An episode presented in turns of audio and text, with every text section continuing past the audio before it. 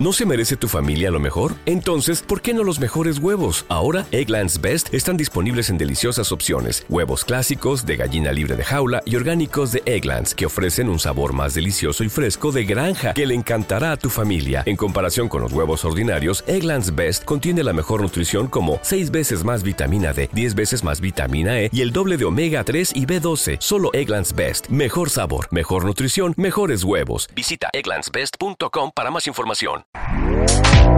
Este podcast forma parte de Evox Originals. Disfruta de este avance.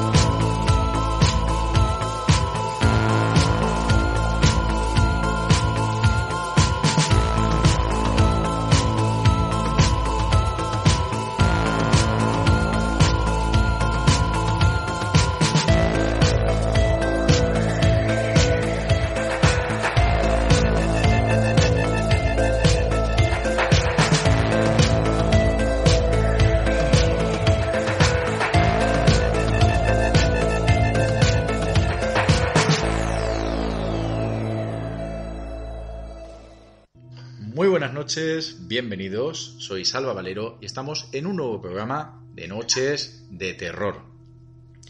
Esta noche tenemos un programa de los clásicos y de los que más os gusta a vosotros, audiencia de Noches de Terror, que son los testimonios. Y es cuando uno de los oyentes, podría ser tú, podría ser tú, uno de vosotros decide participar en el programa y contar sus vivencias. Además, esta noche hay una vuelta de tuerca. Pero ahora luego lo, lo, contaré. Voy a saludar a las personas que me acompañan y ahora os comento. Roberto, muy buenas noches. Buenas noches, Salva, ¿cómo estás? Muy bien, muy bien. Tú me imagino que con esos viajes, eh, campamento Crystal Lake, noches de terror, Amityville. Mira, yo vengo de, de ahora mismo de, de Crystal Lake, que los muchachos se han empeñado en montar un pasaje del terror y yo digo, pero si ya vivís en un pasaje del terror, ¿qué, qué queréis? Pero bueno, ya sabes cómo son los adolescentes, eh, irresponsables y casquivanos. Efectivamente, esta semana tenemos nuevo programa de Noches de Miedo. Noches de Miedo es un programa dedicado al cine de terror. Estamos repasando toda la saga de Viernes 13 y además, eh, en esta ocasión, este fin de semana, en el programa de, del sábado, eh, vamos a hablar, o mejor dicho, Roberto nos tiene preparado un especial sobre pasajes del terror. Y no tiene que ver, nada que ver con las pelis de miedo, sino de los pasajes en sí. O sea, los pasajes Sí, donde, sí. ¿verdad? Eh, Los que existen. Sí, sí, el pasaje del terror de, de toda la vida. Muy el bien. de el de pagar para, para pasar las canutas, vamos. Déjame que te pregunte algo, Roberto.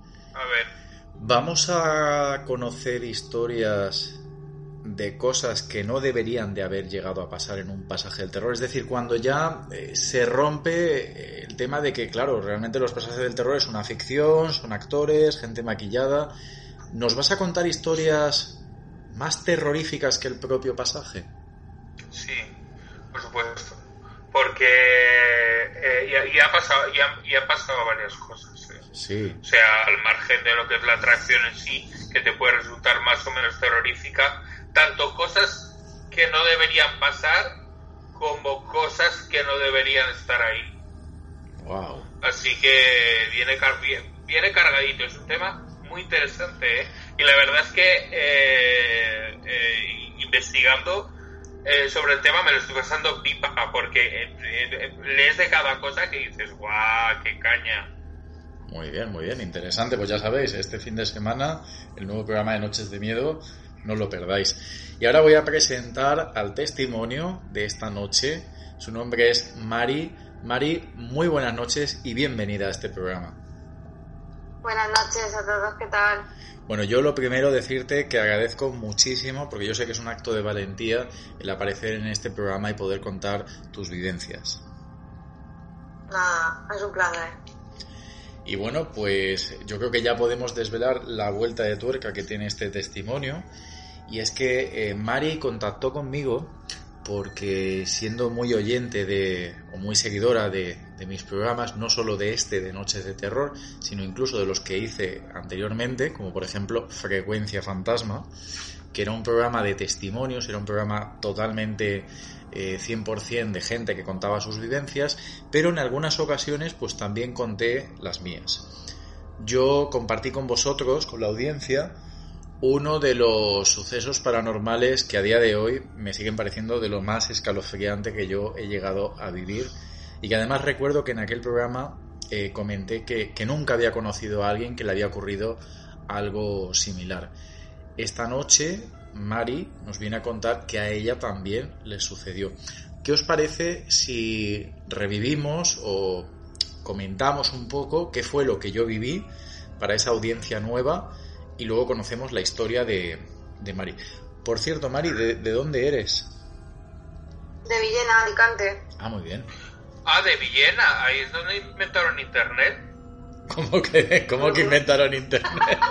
no sabía que en Alicante inventaron la, la red. No inventaron Internet, de por, no inventaron Internet, pero en España, la primera vez lo que es la primera implantación que se hizo de, de, Internet como para probar el sistema en un entorno controlado, ¿vale? Como parque, como parque jurásico, ¿no? Isla Nublar, pues lo mismo hicieron en, en Villena y crearon una cosa que era Infovil y era, si no recuerdo mal, pues empezar a usar, eh, creo que pusieron varias casas con conexión a Internet, eh, lo que es eh, el ayuntamiento, servicios públicos, montaron ahí una... una ¿no, ¿no, te acuerdas tú de eso, Mari? No, la verdad es que no, lo primero que oigo, pero vaya, bueno pero, saberlo. Si no es impertinencia, ¿cuántos años tienes? 30.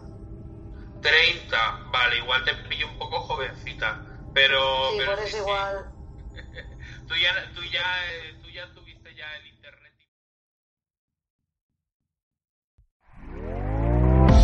¿Te está gustando lo que escuchas? Este podcast forma parte de Evox Originals y puedes escucharlo completo y gratis desde la aplicación de Evox. Instálala desde tu store y suscríbete a él para no perderte ningún episodio.